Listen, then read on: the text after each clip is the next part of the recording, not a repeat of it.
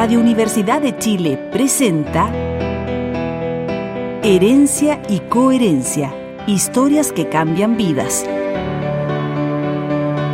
Un programa del Centro Desarrollo Sistémicos Cerval. Conduce Susana Muñoz Aburto. Buenas tardes, aquí estamos en un nuevo programa de Herencia y Coherencia Historias que cambian vidas.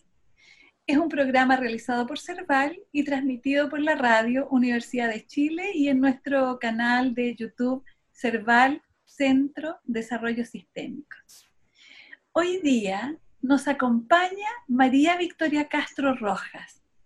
Ella es arqueóloga, es académica e investigadora. En su desarrollo profesional se ha especializado en una infinidad de estudios de antropología cultural, de etnohistoria, de religiones andinas, de etnobotánica y pueblos originarios, entre tantas otras dimensiones. Y como docente ha desarrollado un extensísimo trabajo. Victoria, es un agrado y un placer tenerla con nosotros. Bienvenida. Muchas gracias. Muchas gracias, Susana. Victoria, ¿cómo fue su comienzo de ciclo? ¿Cómo fue allá, allá cuando nació y como cuando se fue interesando por toda esta antropología? Bueno, yo la verdad es que esto no lo he contado jamás, pero yo nací casi casualmente porque cuando yo nací mi hermana tenía 12 años ya. Eh, y, y, la mamá no podía tener más guaguas ya no, no estaba en condiciones físicas, eh, era joven, pero eh, entonces fue una casualidad y en esa época eh, no había como si tú tenías cuatro meses de embarazo, bueno, te quedaste con tu guagua nomás. Así que yo inicialmente tuve hasta que hacía mi padre con una niñita o un niñito guagua, si mamá se iba con el, el parto, entonces tenía, tuve hasta eh, elegido eh, unos padres adoptivos, pero afortunadamente, que fueron mis padrinos después, afortunadamente la mamá salió adelante y yo nací parada. Nací de, efectivamente... Eh, de pie, así como... De pie. nací. ¿Por parto normal? ¿Por no. Ah, sí, no. Ok. No, en esa época fue como mucha urgencia. Pero nací y bueno, mi hermana feliz, ella eligió mi nombre Victoria porque había sido toda una victoria, me contó hace poco, hace uno, bueno, la última vez que la vi, ¿no? Ella no vive acá. Ya. Eh, y así nací. Esa fue la primera apertura de ojos. Es la primera apertura de ojos, sí. sí. ¿Y cómo fue interesándose en esto, en la historia, en la antropología? ¿Cómo fue? Bueno, tú sabes que uno es con los, con los otros, con, eh, naces en sociedad, tienes primero tu familia, ¿no es cierto?, nuclear, tienes tu genética también, como tú dices, ¿no es cierto? Mi padre era biólogo, oh, y era un biólogo que me motivó así, la curiosidad, me enseñó, eh, de sus libros, me leía sus libros, ah. eh, sus libros más allá también de, de, la, de lo que podría ser la química o la biología, ¿no? Sobre las rocas, sobre el espacio.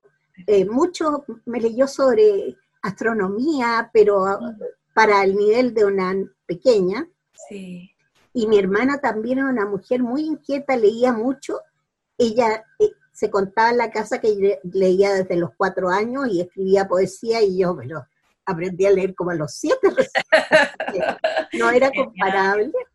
Eh, pero como éramos tan, tan distantes en edad, éramos muy unidas, por otro lado, lo somos hasta el día de hoy. Ajá. Ella está, está Lucia, está bien. Ajá. Eh, y, y fue maravilloso, un mundo maravilloso hasta, hasta que entré al internado en lo que viene a ser ahora eh, primero medio, ¿no es cierto? O sea, después de las preparatorias. Perfecto. Y ahí se me acabó la fantasía, mi padre murió a los seis meses que yo había entrado a su internado Oh, y la madre cuando yo me faltaban seis meses por salir, bueno, me quedé con mi hermana, etcétera. Pero el internado tenía ya esa curiosidad y ese afán de la lectura y no sé por qué, sí, antes de estudiar filosofía había una biblioteca extraordinaria en el Liceo de Niñas número 3 del internado, ya, pero en- una biblioteca de Santiago, lujo. esto acá en Santiago, ¿no? Claro, todo en Ah. Santiago. Era, pres- era cualquier cosa había en esa biblioteca y no tengo idea por qué yo elegí leer Sartre. Oh, Tal vez, no tengo idea, pero partí leyendo unos libros que de ahora entendido, pero nada, ni una mosca, ni las moscas de. Bueno, lo que fuera. Pero me gustó, me gustó cómo se escribía, cómo se describía. Y después eso, también me gustó mucho la biología y curiosamente la química. Eh, la física me encantaba, pero no entendía mucho. No- me da, no da el ancho. Ah, Y bueno, la matemática hasta el día de hoy es como que me da terror. ay, Bueno, pero, pero me dan terror yo creo que porque uno no las entiende, ¿ya? seguro. Así que así en el internado fui leyendo y fui escogiendo el, el área humanista y, y por ahí. por ahí. ¿Y, ¿Y cómo impactó en esta niña la muerte del padre? No, para mí fue, o sea, es una cosa que no, es raro porque yo soy una mujer vieja y todo ya, pero es, con- es, es algo demasiado fuerte perder a alguien tan vital, tan eh, extraordinariamente eh, maestro en la vida y al mismo tiempo una persona alegre, eh, divertida, medio poeta, y se murió de 53 años, o sea, era una persona bastante joven, pero se murió después de un cuarto infarto y bueno, eh, él yo creo que lo pasó regio en su vida, era el hijo mayor de 10, Oh, eh, fue bien esforzado también porque eran de una familia sureña, poco con recursos de clase media de esa Ajá. época, sí. Y, pero de todas maneras eh, fue maravilloso y, y fue, fue duro el internado, fue duro, si no era sido por las lecturas, por los libros, por unas cuatro amigas de esa época que todavía nos vemos, Ah, eh, francamente, no sé. Y después, eh, sí, tú queriendo hacer cosas en el internado, de repente tenías que pagar, o sea, quedarte castigada sábado y domingo, eh, por eh, querer eh, hacer un centro cultural, era un poco monjil el Liceo 3 en esa época, dependía de las autoridades, por supuesto. Eh, es- ese tipo de cosas. Ya saliendo, ya me quedé con mi hermana porque mi mamá murió al, también bastante joven, eh, cuando me faltaban seis meses para salir del internado. de cuarto medio, de cuarto medio, algo Claro, así. Claro. Y ya después, ya después eh, salí y quise inmediatamente postular a filosofía. Ah, No se me ocurrió otra cosa. ah, y leyendo a Sartre, ¿cómo no? No, me encantó, me encantó y, y- y- y las peleé para entrar. Entré. Perfecto, genial. Mm. O sea, la, la, el- la secundaria estuvo marcada por el duelo y la pérdida. Sí, eh, y, y- y el frío, te digo que ese internado que da en lo que hoy día es la norte-sur, era pero gélido, patio Sí. gigante. Bueno, eran unos liceos fiscales extraordinarios ¿ah? en cuanto a sus profesores. Sí, Tenían excelentes profesores, eran de todo lujo. eh, esa parte de la enseñanza pública marcadora, muy Ah, marcadora. Eh, genial. O sea, nada que decir. Eh, no podía decir que, hay, que hubiera un profesor que no te motivara. Y era, en el internado ese era como la sabia, porque las otras horas eran no simpáticas, No eran simpáticas, claro. ¿no? Y luego, luego en la universidad, estudiando bueno, filosofía. Me costó entrar a filosofía porque no tenía ningún puntaje muy alto en el bachillerato, un poco bajo, pero está en medio y filosofía exigía, pero era muy eh, especial en esa época la universidad. Tenía un secretario general de estudios, la Facultad de Filosofía y Letras, que era inmensa, que quedaba en Macul. En Macul. Eh, claro, donde está la metropolitana ahora. Y bueno, ahí, eh, bueno, había que hablar con este secretario general para llegar a explicarle por qué tú no querías otra carrera. ¿Por qué no querías matricularte en idiomas o en otra cosa?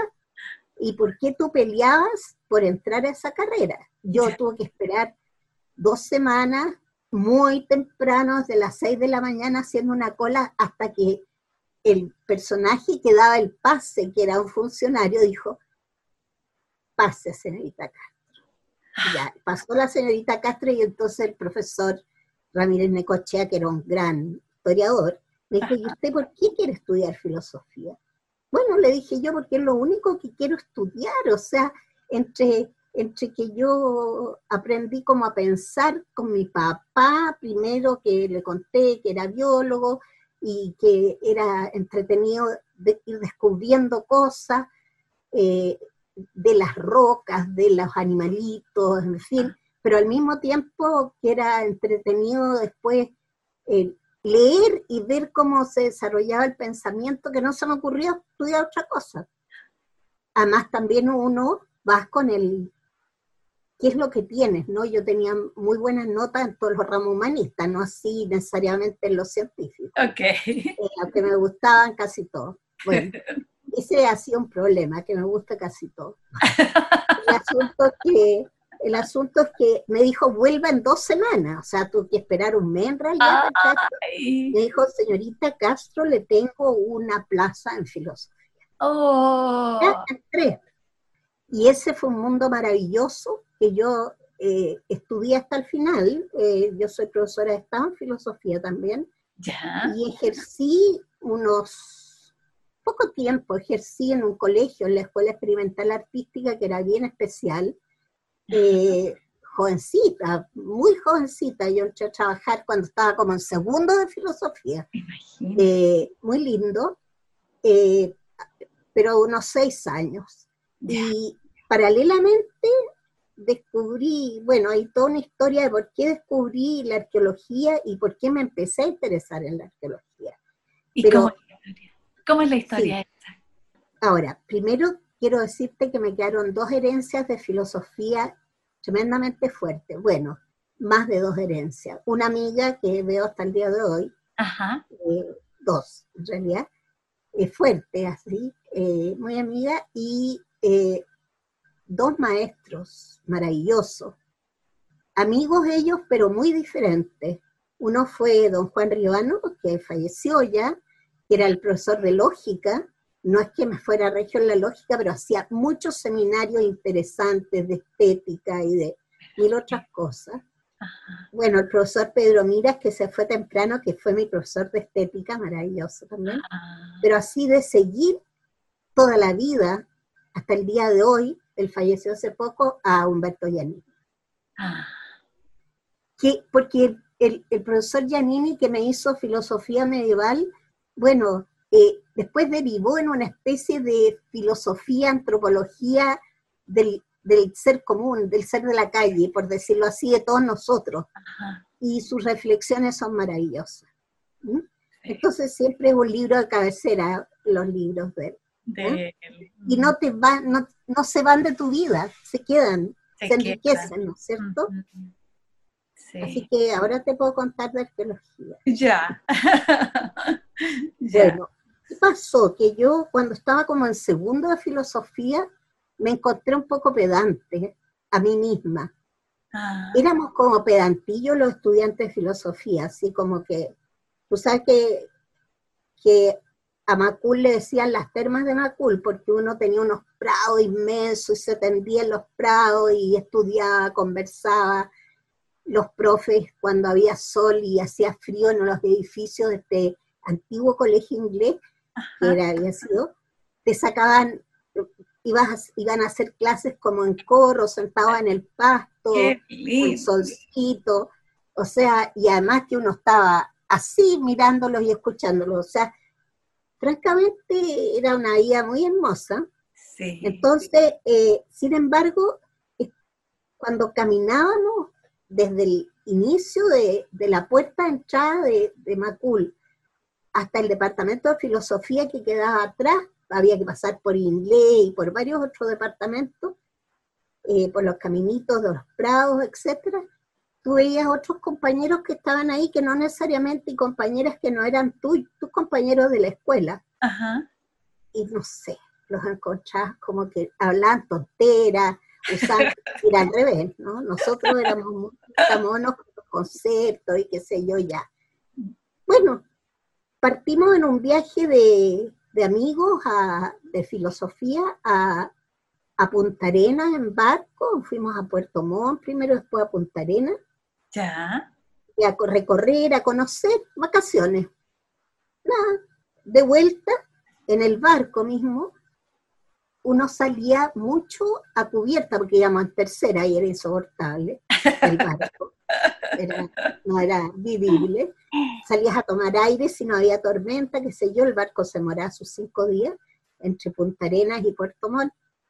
Y de repente me encuentro con una señora que estaba ahí fumando y le pedí un cigarrito porque estaba, era una época que había como mercado negro los cigarros, entonces no había cigarros.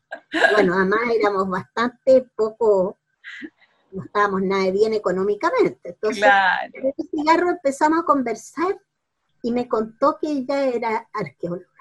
Oh. Y que venía, de, que había trabajado toda la vida con su esposo en el sur. Bueno, era nada menos que la señora de del autor de Los Nómades del Mar, la, la doctora Annette Lamina Peret, francesa, arqueóloga. Pero lo que ella me contó, yo no tenía idea que era tan importante. Ella me dijo, soy arqueóloga, yo pensaba en ese momento los arqueólogos sabía un poquito más de lo que hacían los arqueólogos, por supuesto, eh, porque era buena lectora. No me imaginaba que, solamente estudiaban momias o cosas por el estilo que se figura la gente hasta el día de hoy. Eh, entonces, cuando le dije qué lindo, qué sé yo, en fin, me dijo, ojalá te entusiasme, eh, un día estudies esto, te gustaría mucho, bla. Me, me aconsejó así, pero en una conversación totalmente coloquial. Y yo llegando a Santiago, allá a la universidad, fui a ver el departamento de historia y vi que habían unos cursos de arqueología. Y dije, y pregunté, me dijeron, si usted está en una carrera universitaria matriculada, puede tomar estos cursos, porque no son una carrera. Los puede tomar y le pueden hasta servir de lectivos, qué sé yo. Ya, eran los cursos que da el departamento de historia. Y así empecé a seguir estos cursos y se fue sumando otra gente, poco, no mucho, que estudiaban historia o filosofía o derecho, eh, venían de otras carreras, pero por lo menos tenían que estar cursando la otra carrera, no era alternativa, digamos, dejarla, porque esto no era carrera. Y ahí empecé a conocer bueno, la, la maravilla también de, otro contexto de descubrimiento que era conocer eh, tantas cosas que para uno podría no tener sentido inicialmente, ¿no? Sí. Y tan diferentes. O sea, bajar, sí, yo juraba, del cielo a la tierra, o sea, desde el pensamiento más abstracto a algo concreto. Bueno, las cosas son más o menos así, porque tú puedes elegir en arqueología líneas interpretativas que no necesariamente, que necesitas mucho de la interdisciplina y de la transdisciplina y la multidisciplina, pero no necesariamente eh, tienes que ser eh, científico duro para ser arqueólogo, ni tampoco exclusivamente filósofo. Tienes que ser arqueólogo y de ahí construir tu, tu, tu mirada. Tu mirada, sí. Qué potente. Bonito. Bonito. Y el encuentro con personas de, otras disciplinas, ¿cómo fue ese encuentro, Victoria? Con estudiantes de Derecho, con estudiantes de otras, otras disciplinas. Claro, pero todos éramos como, estábamos unidos por este interés en esto, que por el momento tenía tres profesores. Tres profesores. Un profesor de Prehistoria de América, del cual fui su ayudante, de, bueno, el profesor Orellana me llevó a terreno, me, gané un concurso, estamos en la época de la reforma, me gané un concurso de antecedentes y oposición, se llamaba. Okay. tú presentabas los papeles, pero además tenías que dar un examen público que preparabas durante tres meses sobre una materia que sortearas. Así eran todas las carreras académicas, porque partías desde el ayudante meritante, que es el que hace el mérito para ir subiendo. Así que yo a los 19 años ya fui ayudante, 19, 20 años fui ayudante de la Universidad de Chile con mi carnet y toda la cosa. Y empecé a enamorarme de algo que nunca me dejé enamorar y hasta el día de hoy constituye parte de mi formación como la filosofía, que fue estudiar para enseñar prehistoria de América. O oh. sea, la historia preeuropea de Mesoamérica, es decir, el núcleo central México y de Andinoamérica, ¿no es cierto? Que es este vasto territorio en el que estamos inmersos también. Y la verdad es que después lo enseñé por años en la Chile y es un mundo inacabable, o sea, también te acompaña toda la vida. Sin duda. Entonces, la filosofía, por un lado, conocer gente de otras disciplinas que estaban ahí por ejemplo, con el, yo, yo soy, yo debo agradecer, uno siempre tiene que agradecer, ¿no es cierto? Primero a sus ancestros, a su genética, a su familia. Y, así hasta el día de hoy también es un puntal mi hermana, siendo tanto mayor, porque ella fue siempre estimulante toda la vida. Ah. Después ella no vive acá, vive, vive en Londres desde la época de la dictadura, así que no, no nos vemos tan seguido. Bueno, pero está siempre presente semanalmente, digamos. y, eh, sí. y em, por otro lado, conocer otra gente. Por ejemplo, yo soy muy agradecida del equipo de trabajo. Uno no hace las cosas sola Jamás. o solo. ¿ah? Un equipo de trabajo muy bonito que se fue construyendo primero con un colega que ya no está, que además también se tuvo que ir al exilio, y luego con otros colegas que hoy día, por ejemplo, José Berenguer, que está en el Museo Precolombino, Carlos Aldunate también, Marina los tres están en el Museo Precolombino. Ah. Eh, ellos fueron en diferentes épocas, ¿no? José al principio, pero después Carlos y la toda la vida hasta, bueno, somos muy cercanos, pero hasta el 2014 llevamos proyectos juntos, proyectos de investigación en tierras altas y abajo. Entre medio tú te vas dando, percibiendo y, hay mucha sintonía, digamos, ¿no? Eh, primero la filosofía, este vasto mundo de los pueblos eh, preeuropeos, ¿no es cierto? Pero después cuando tú empiezas a, yo tuve la suerte de estar elegida para hacer eh, terreno en el norte grande de Chile y aprendí y en las tierras altas.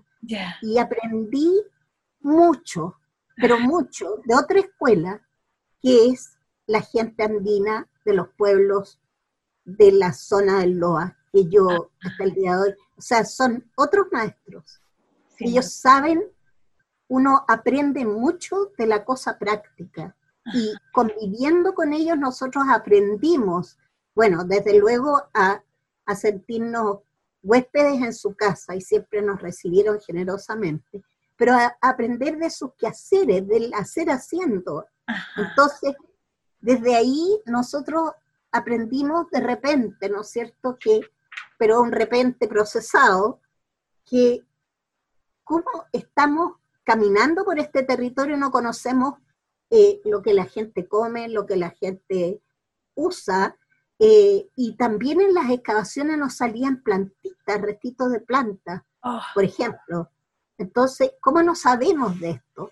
Y así invitamos a unos colegas que a su vez se interesaron, ¿no es cierto?, en esta aventura de hacer eh, desde su especialidad la botánica, ¿no es cierto?, las transectas para estudiar la vegetación y después acompañarnos en las entrevistas, eh, preguntando a la gente con los cuadernos. Mira, es una cosa muy larga para contar, pero francamente, finalmente, después de ese proceso que empezó así, con Carolina Villagrán, una colega botánica, eh, hicimos un libro sobre ciencia indígena en los Andes. Entonces, te quiero decir, uno sí camino no los deja necesariamente. O sea, el otro día conversaba con una colega de Arica, que es una exalumna, pero es mi jefa ahora de un proyecto. Ella, jefa muy bien, es una excelente persona. Ella me, me decía, Vicky, ¿por qué nunca has hecho un libro de prehistoria de América? Con tus apuntes y cosas. Yo le dije, porque no doy, no doy el ancho, o sea, no me alcanza el tiempo. Tal vez si me hubiera quedado, no sé, hace 20 años jubilado o algo así, o 10 años, tal vez lo habría hecho. Y el plan lo tuve con más de una persona, ¿te fijas? Eh, exalumno, exalumna, y, y, quedó, quedó ahí. Es algo que... Y es algo que hoy día se enseña, se enseña distinto, porque la orientación en algunas carreras es que eso ya se enseña en el posgrado o que se enseña en el pregrado, pero con una orientación más académica que otras carreras que se enseñan más para todo este mundo actual de los estudios de impacto y hay que enseñar mucha tecnología moderna, ¿no?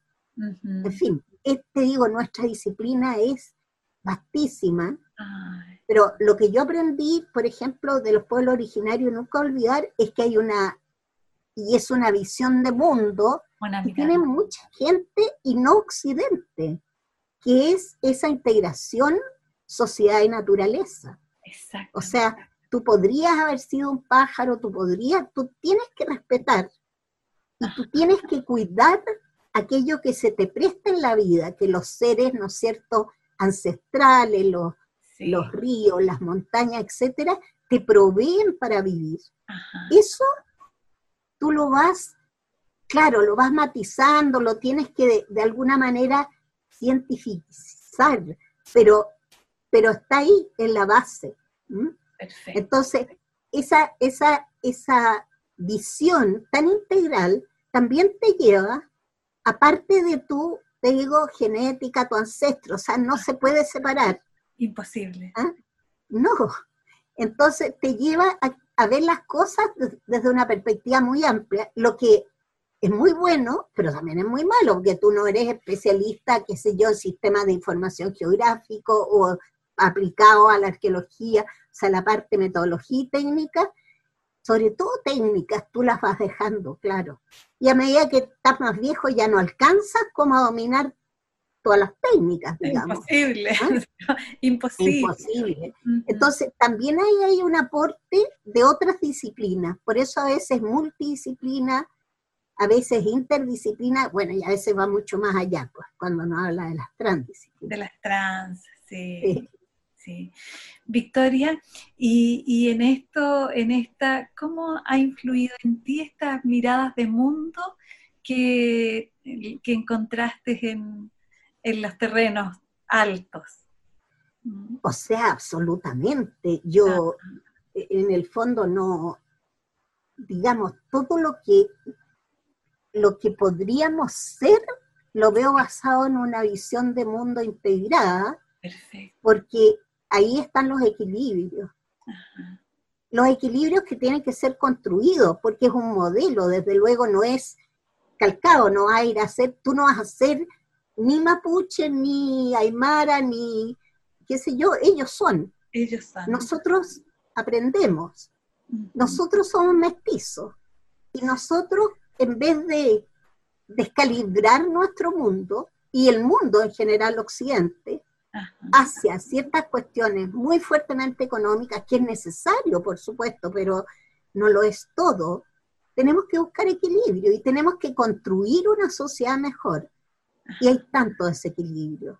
Tú te das cuenta, por ejemplo, la educación a partir de la oralidad que reciben los niños prácticamente hoy día no existe porque nosotros tenemos a los niños enchufados en sus objetos, les llega de otro lado, pero no les llega igual. ¿Ah?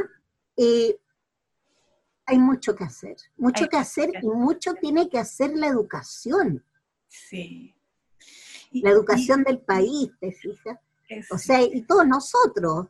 Yo mm. creo que esto que tú estás haciendo también es educación no es educación formal, no estás sentada en una sala de clase dictando, que tampoco es tan el ideal, ¿no? yo estaría en los parques, Victoria. si yo educara, estaría en los parques. Mira, yo te puedo decir que hoy día yo veo, por lo menos en, en, el, en el país, una riqueza tan grande en las distintas generaciones de, profesionales que podrían compartir un poquito más con el público en general, con la gente que está trabajando en la producción o en la agricultura o en el pastoreo, lo que fuera, de sus saberes, así como ellos nos han compartido a nosotros de sus saberes, y enriqueceríamos mucho más, ¿no es cierto?, la mirada sobre las cosas, sobre los recursos y sobre bienes como el agua, que ya no es un recurso, es un bien. Es un bien. Pero, por ejemplo, este es el único país del mundo donde el agua no es de nosotros, es vendida. Vendida. Eso no está bien. Mm, cierto. Y en ese sentido, Victoria, y, y entretejiéndolo como con esta experiencia tuya, el poder. ¿Cómo ha cruzado el poder en tu vida? Eh, mira, a mí no me, no me gusta nada mucho el poder, pero uno siempre tiene poder. O sea, eh, tienes poder cuando eres profe y tienes que saber administrarlo bien, en el sentido de tratar de ser lo más eh, receptivo posible y democrático posible, porque tú estás arriba, tú eres el dueño de muchas cosas. Eh, entonces, una, una relación vertical a mí no me gusta nada, pero tiene que haber una dirección. Tiene que haber una dirección. finalmente eres tú el que tiene que, de alguna manera, manejar ese barco, pero con ayuda de los otros, porque si no, no eres nada tampoco. O sea, nunca somos algo si no es con los otros, con las otras, por supuesto. Al decir otras, estoy diciendo otras. Es la mala formación que uno tiene que, tampoco te acostumbra a decir otros. Estoy hablando de, por ejemplo, a propósito de eso, del poder. Eh, generalmente en nuestra sociedad el poder está en, la masculinidad y en los hombres. Yo te diría que en mi carrera de arqueóloga, sí. lo que yo veo más power son las mujeres. Tengo muchos colegas hombres notables, excelentes, qué sé yo, pero las mujeres que llegan a esta carrera son extraordinarias. Y esa calidad, diría yo, que las hace ser poderosas. O sea, creo que el, yo veo el poder en, a lo mejor desde la perspectiva de la meritocracia, te fijas, en el sentido de que, de que tú, en la medida en que tú manejas lo que haces, eres poderoso.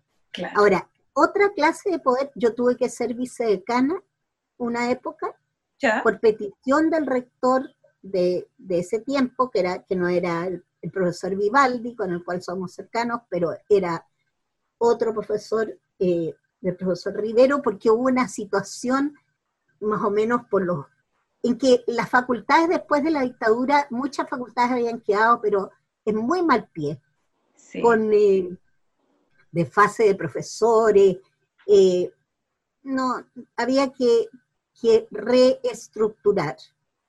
Y en mi facultad se produjo una situación difícil y tuvieron que cambiar al decano y al vicedecano y nos pidieron a un colega a mí que fuéramos suplentes mientras pasaba este caos. Y debimos eh, recurrir, ¿no es cierto?, a como rearmar la facultad pero con un equipo grande de gente. Y creo que lo hicimos sin abuso de poder. Y cuando nos dijeron que nos quedáramos más, yo por lo menos dije, no, hasta luego. No, me gustan. no me gustan los cargos directivos, fíjate, por ejemplo. Porque en el cargo directivo, claro que tú puedes hacer muchas cosas, quizás buenas, pero una cantidad de latas que yo me. O sea, todos tenemos miles de efectos y a mí no me gusta la administración.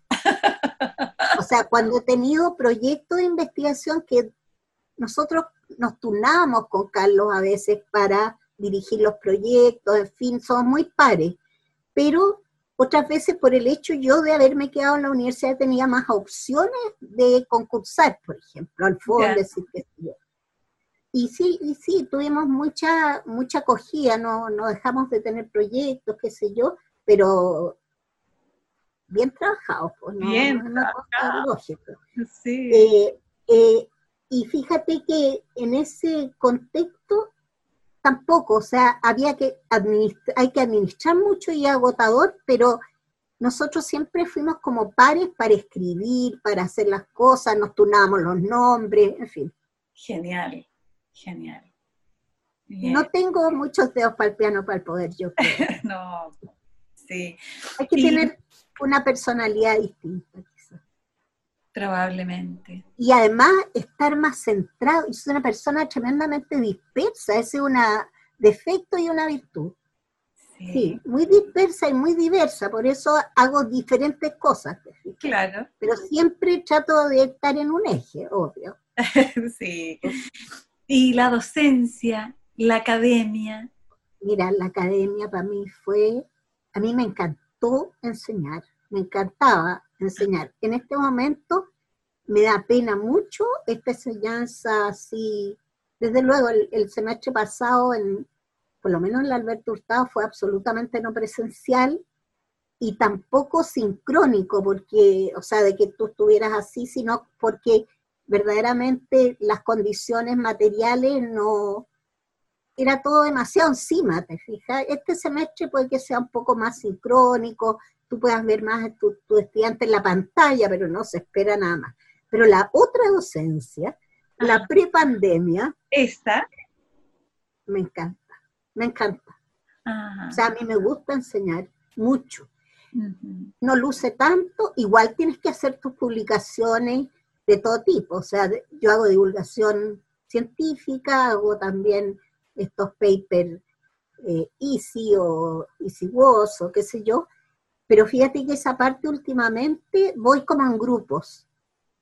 de repente lidero alguno, pero en general voy como en grupo y no me siento mal, porque gente súper buena, que han sido mis colegas, eh, que han sido mis alumnos, y casi la mayoría, y yo te digo que cuando yo enseñé en la Chile los seminarios, la prehistoria de América, los seminarios de etnología y en historia, fue una época maravillosa.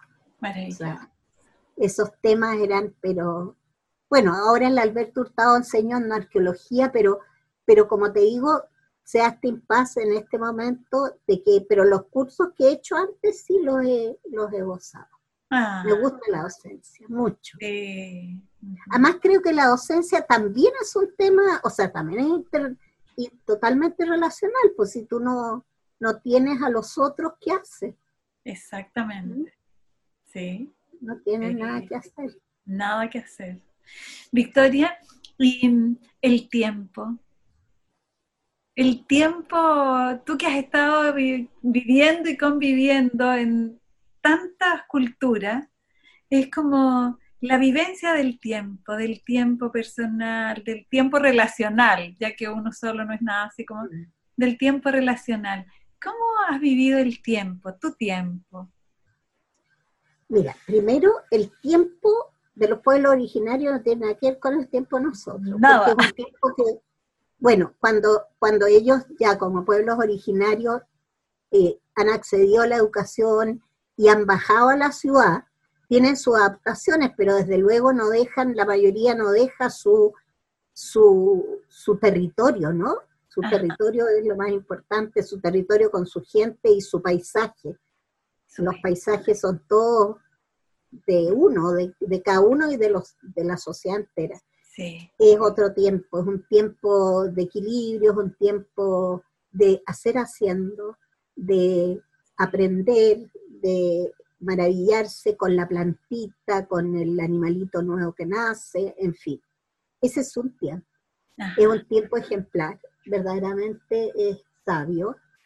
Y el tiempo de uno como, por ejemplo, académico pleno es un tiempo muy eh, dedicado, o sea, eh, tú debes, debes, no lo haces siempre, dejar un tiempo para tu familia, porque la familia, en definitiva, todo lo que yo te pueda estar diciendo, también aparte de mi familia nuclear de mis padres, yo construí una familia o construimos una familia cuando yo era estudiante de arqueología con mi esposo, que era estudiante de arqueología, pero arquitecto y fotógrafo. Eh, y tres hijos, tres hijos que ya me han dado nietos, etcétera, y que deben ser y son lo más importante en la vida, aunque uno no los menciona cada rato. O aunque uno aparentemente anteponga todo a ellos. ¿Por qué? Porque estás en lo cotidiano. En lo cotidiano estás trabajando en un lugar con otras personas, etc. Y ese tiempo es muy rico, el tiempo con la familia nuclear y con la familia tuya es muy rico, pero es un tiempo totalmente distinto, concentrado, cualitativamente denso, etc. En cambio, el tiempo de la academia tiene distintos momentos. Tienes unos momentos extraordinariamente ricos de convivencia, de compartir un quehacer, y otros momentos en que tú estás algo enajenado en tu escritorio, corrigiendo, escribiendo, pero, pero de alguna manera estás con el otro igual. Exacto. ¿Ah? Qué buenísimo, sí. Entonces son tiempos finalmente, el otro día, no sé, estaba conversando con un colega del precolombino y una colega atacameña, la Jimena Cruz, que ella es, profesional, y, pero, pero su, es, de, es de San Pedro de Atacama, y, estamos hablando de, la Pacha, ¿no? De, la, de lo que todo el mundo cree que es solo la tierra, no, es el tiempo, es el lugar, es todo. El tiempo y el, es algo que que nos marca todo el día, todo el tiempo, toda la noche, toda, toda la vida, digamos. ¿ah? Cierto. Entonces, uno hace usos distintos del tiempo. Usos distintos del tiempo. Bien. Y Victoria, y en esto de, pensar en, los ciclos, eh, la vivencia de, lo, de la muerte, el tiempo, cuando se acaba el tiempo o comienza el tiempo. ¿El tiempo mío o el tiempo de los otros, de los otros, de los otros, o todo el tiempo? O todo el tiempo. El tuyo, el de los otros, cómo se va relacionando. Eh, la muerte hoy día es otra cosa en pandemia, o sea, se va de una manera como que se te desliza de los dedos. Este es un tiempo, entre paréntesis, o sea, realmente no tenemos mucha idea. Ahora, el tiempo, para mí el tiempo es un, poco esquivo, o sea, un poco mezquino, me falta tiempo. Ah. Falta siempre tiempo, mucho tiempo. y cuando llegue, y, y, sí, y, sí pienso, porque yo creo que soy media sobreviviente, ¿eh? yo tuve un infarto muy fuerte el 2009, y el año pasado tuve una operación a la columna que como dice un colega, ando con la ferretería pues, a cuesta, ya. Eh, el reemplazo de las vértebras, pero eso no fue, no fue, lo del infarto fue como, como bien eh, grave, ¿no? Grave. Eh, así que yo me considero una sobreviviente también en ese plano. Y, y pienso que, pero no una cosa que la tenga así todo el tiempo, pienso que la muerte llega y que es algo natural, no me angustia ni me quita el sueño, afortunadamente, eh, pero sí creo que de repente afecta a otros, pero cada vez afecta menos, porque en este mundo de redes, en este mundo tan vasto y en este mundo de pandemia, como que se va la gente. Ahora, se va, se va. O sea, el otro día había una expresión que una persona cercana le puso a, a, un amigo de colegio que se fue y le puso, mucho más joven que yo, le puso, vuela alto, o sea, como conviértete en el aire, conviértete en la naturaleza, conviértete en lo que nos acompaña, no sé.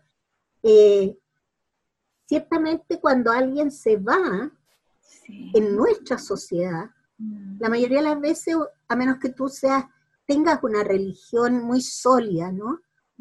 Eh, que te permita pensar o en la reencarnación o en que hay un paraíso, o bueno, ojalá que no haya ningún infierno, pero eh, hay gente que piensa distinto a la muerte por eso, pero cuando uno no tiene, no, no necesariamente que sea atea o no atea, porque las definiciones tan abruptas, uno le da un poco, eso me da cosa a mí, eh, como decir uno, no, ah, es así, porque, porque son cuestiones de personalidad. Yo pienso que la muerte en muchas otras sociedades es una, existe una vida después de la muerte en, las mismas sociedades occidentales, católicas, qué sé yo, pero sobre todo en, los pueblos originarios, por ejemplo, que es el, ejemplo más cercano, porque yo no sé nada de religiones hinduistas ni de, si no te pondría el ejemplo, quizás, no sé, ahí no tengo idea, pero ni idea. ¿ah? Pero yo creo que la muerte es una cuestión, es, es algo, es algo, es algo de un ciclo. Ajá y es un ciclo que para algunos se cierra ahí y queda el recuerdo, queda muchas cosas. ¿ah? Eh, queda la sonrisa, queda, se diluirá un poco esos rasgos, pero quedan tus enseñanzas, quedan muchas cosas. O sea, como que la muerte es un paso. Es un paso. Y, me gusta esa expresión inglesa, fíjate que dice pass away. O sea, como que se fue para allá. Así. Ah, ¿No es cierto? No, no se fue totalmente, me gusta. ¿Y la vida, Victoria? Bueno, la vida es una maravilla.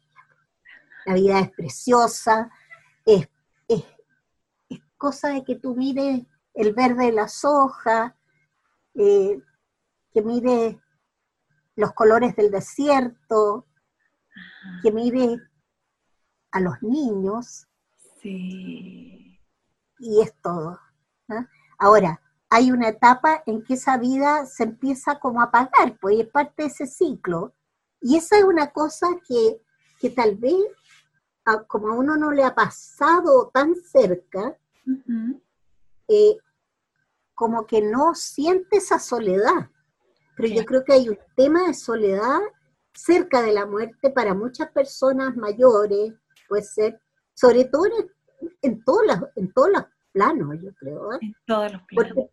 claro, porque pierdes muchas destrezas que te, que te hacen, en cierto sentido, ser paralelos a otros. Entonces, el deterioro físico es complejo y bueno, el deterioro mental no sé, porque tú te fuiste a otra dimensión. A otra dimensión. Que sufre el que está al lado tuyo posiblemente. Ajá es que es de una enorme complejidad. Yo como que no tengo mucha idea de cómo, de cómo describir esa situación. O, Tiene demasiadas dimensiones. tiene múltiples aristas, ¿no? Claro, claro. Sí. Y, y en esa misma línea, te estoy preguntando algunas cosas que me van resonando. Esto de uno necesita de otro, eh, el amor. Ah, no. Es fundamental el amor. O sea, es tan fundamental como la vida. Para mí la vida es amor ah. y el amor es vida. O sea, hay una... Eh, claro, existen distintos amores, por supuesto. Tú tienes los amores de los hijos, los amores de pareja, los amores de padre, etcétera, pero el amor es una cuestión vital, viva, eh, que además debes cultivar. Ah. Cultivar, más que domesticar. Genial. Porque si, si domesticas el amor, quizás el otro o la otra se pone igual en el mismo plano, no replica, no, dice nada. Ah, ¿Ah? Pero si tú lo cultivas, crece. Se multiplica. Se multiplica. Se multiplica. y, y, yo creo que hay que ser, estar alerta con eso, Ah, siempre. perfecto. Y tratar de, por lo menos desde la dimensión más básica, ser amable con el otro, tratar de entender al otro. Ahora, todos somos humanos y tenemos 800 mil defectos, entonces no hay perfecciones. ¿Cierto? Eh, y junto con eso, quisiera, a propósito del agua, quisiera preguntarte por las lágrimas. ¿Cómo has vivido tus lágrimas? con mucho, con mucha, primero, primero con mucha soltura cuando murió mi padre. Ah, Abrazada a él cuando ya yo estaba en el internado, me fueron a Oscar. sí. Abrazada a él por horas. Yo creo que lloré como un mar de lágrimas, así, una cosa impresionante. Mares y mares. Pero yo creo que fue bueno, porque de alguna manera, claro, él recibió además un, algo que yo no pude participar porque tenía 11 años, que fue un entierro como con capilla ardiente en el Instituto Nacional y después un despliegue de, de entierro con, con eh, delegaciones de los colegios donde había enseñado y de la universidad y qué sé yo, pero que, que yo lo vi en un álbum de fotos después. Yo no Ah, pude ir a esa parte, digamos, era- como era chica. Pero sí abrazar. Ya, ese fue un mar de lágrimas eh, que, que creo que fue el, todo el amor sí. que, que está muy vivo hacia mi padre. O sea, de todas maneras, por supuesto, mamá siempre presente también. Sí. Ya, pero después, las lágrimas, mi hermana estuvo detenida en Villa Grimaldi y yo no podía llorar. Oh, Yo no podía llorar, pero tampoco podía llorar cuando la veía al día siguiente que la llevaban a ver si había algo que recabar. La vi en ese periodo un tiempo, nunca pude llorar. Estaban mis hijos pequeños, ajá. mi esposo estaba a cargo de todo en la casa. Eh, no, fue un periodo imposible de llorar. Imposible de llorar. Imposible de llorar. No era conveniente tampoco porque también se te podía ir la vida y tenías que preocuparte de otros. Y Exactamente. ese es un tema del cual uno nunca quiere hablar porque es demasiado fuerte todavía. Sin duda. Pero esa es la lágrima reprimida, ¿no es cierto? La lágrima que no salió. Vino a salir muchas veces más después, hasta hoy día.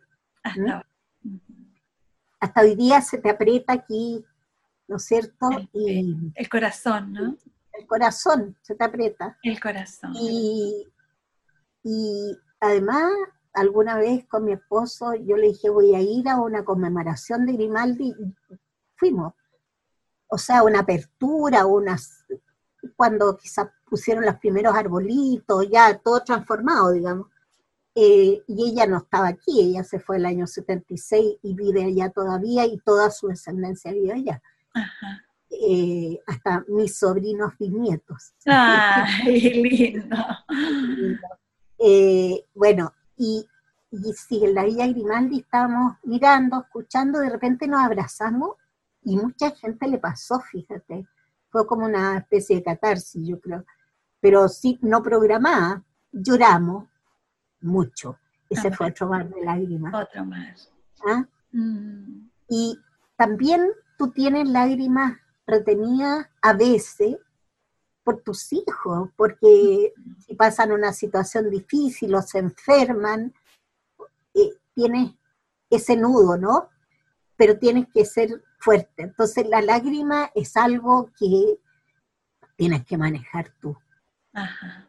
porque Sí. a veces esas lágrimas que quisieras entregar o botar o soltar eh, pueden dañar a otros en un momento. Entonces es algo súper personal. Mm, ¿Verdad? Sí. Sí. Sin duda, sin duda que las lágrimas abrazados son distintas de las lágrimas en soledad, ¿no? Sí, absolutamente. Mm, sí, bien. Victoria, y eh, esta, esta mirada tuya que es como que uno crece y multiplica en los vínculos, en las relaciones con otros. ¿Cómo has ido multiplicando? Bueno, ya ah, nos has ido mostrando, pero es como, ¿qué es lo que has sembrado, sientes tú, Victoria? Mira, yo quisiera haber sembrado mucho más de lo que he sembrado posiblemente, o de lo que yo creo que he sembrado. Eh, yo siento que he sembrado un poco de humanidad. Genial. ¿Ah? Y eso me satisface mucho. No sé si he sembrado mucha sabiduría, no sé si he sembrado mucho conocimiento, no tengo idea. Encuentro que la gente es tan genial, eh, que tiene tanta riqueza cada persona, pero lo que sí quisiera haber sembrado, y creo que he sembrado un poco más. Eso. Genial. Victoria, yo estaba pensando en estas gratitudes a los ancestros. Es como, ¿qué dicen tus sobrinos bisnietos y tus bisnietos cuando dan la gracia a sus ancestros y en, en los cuales sin duda estás incluido hoy día? Y yo no sé por qué están tan lejos. En primer lugar, son, eh, en primer lugar, son, imagínate, mi hermana se va joven, dentro de todo, y se va, eh, debe haber tenido unos 42 años cuando se fue, mm. algo así. Tiene 88 en este minuto. Okay.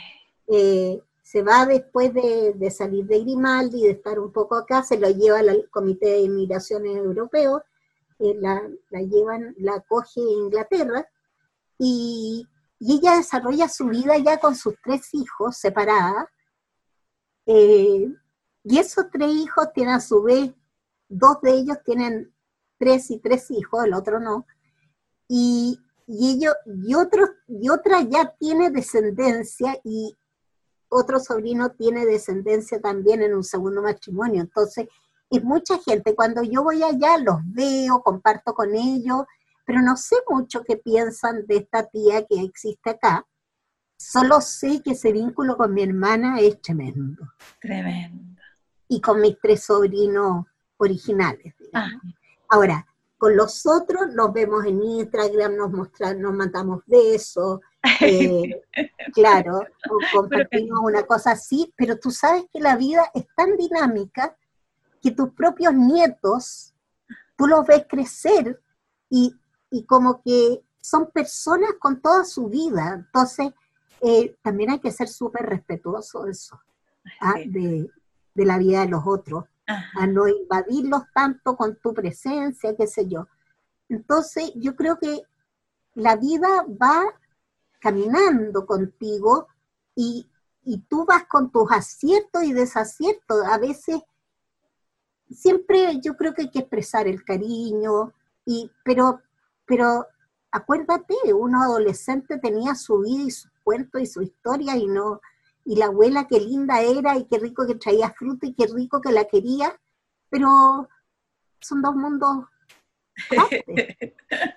¿No te parece? me parece.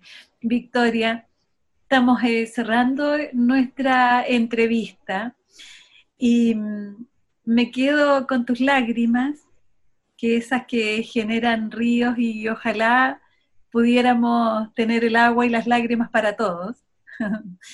Eh, y me quedo con la presencia, la presencia de tus ancestros y las personas que fueron significativas en tu vida, como el profesor Giannini, y con todos los que se mueven contigo. Así que es como mi máxima gratitud, Victoria. Gracias, gracias, gracias por esta entrevista. Y yo gracias a ti por tener la entereza, el tiempo, y el gusto de escuchar a otros. Te agradezco muchísimo. Gracias, Victoria. Un abrazo. Un abrazo. Radio Universidad de Chile presentó